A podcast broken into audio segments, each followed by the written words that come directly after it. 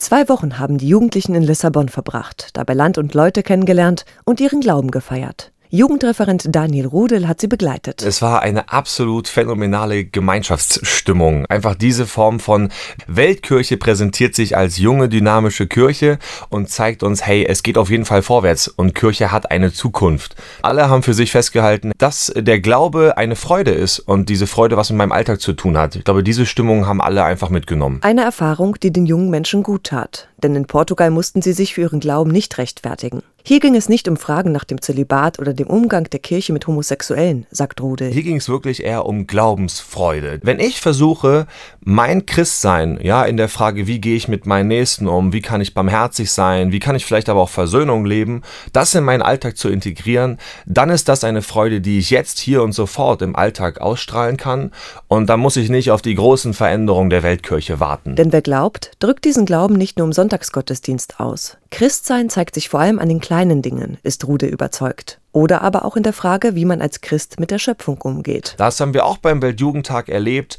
dass wenn wir da auf diesem Feld übernachten und zusammen Vigil und Abschlussgottesdienst feiern und am nächsten Tag nach Hause gehen und doch feststellen müssen, dass überall Müll rumliegt und nicht jeder sich christlich verhält, das etwas ist, was uns aufzeigt, glaube ich, dass es nicht immer leicht ist, seinen Glauben im Alltag zu leben. Und das ist, glaube ich, eine beständige Baustelle, an der wir alle zu knabbern haben, dass wir niemals niemals aufhören, bestrebt danach zu sein, unser Glaubensleben zu verbessern. Sagt Daniel Rudel. Er ist Jugendreferent beim Bistum Hildesheim.